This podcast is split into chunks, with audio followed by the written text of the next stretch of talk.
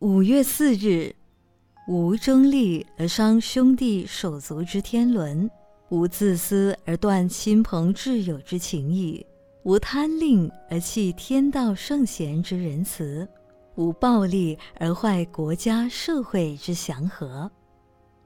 古语说：“打虎不离亲兄弟，上阵不离父子兵”，都是说明兄弟手足的感情。所谓兄弟同心，其利可以断金。足能走，手能做，光走不做，不能发挥力量。所以手足在一起，相依为命，可以发挥人生很大的力量。兄弟鬩墙是父母的伤痛。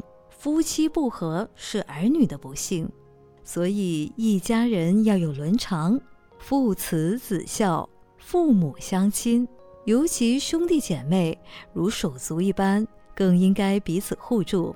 如果身体上的手足残缺了，一个人的一生还能发挥大的力量吗？自古以来，有多少人家中兄弟很多，彼此不和？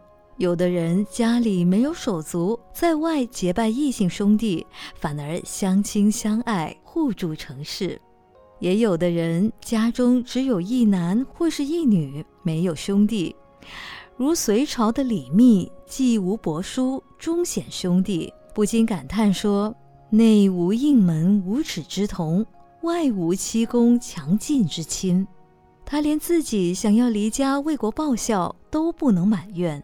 那也是很凄凉无奈的事。战国时，商朝的伯夷、叔齐互让王位，成就兄弟之情；春秋时，战国的季札为了不愿僭越，三让王位于兄长，最后成为全国人尊敬的国中大佬，比坐上皇位更为可贵。有以上观之，兄弟手足之情，可不贵乎？文思修，兄弟姐妹如手足一般，更应该彼此互助。每日同一时段与您相约有声书香。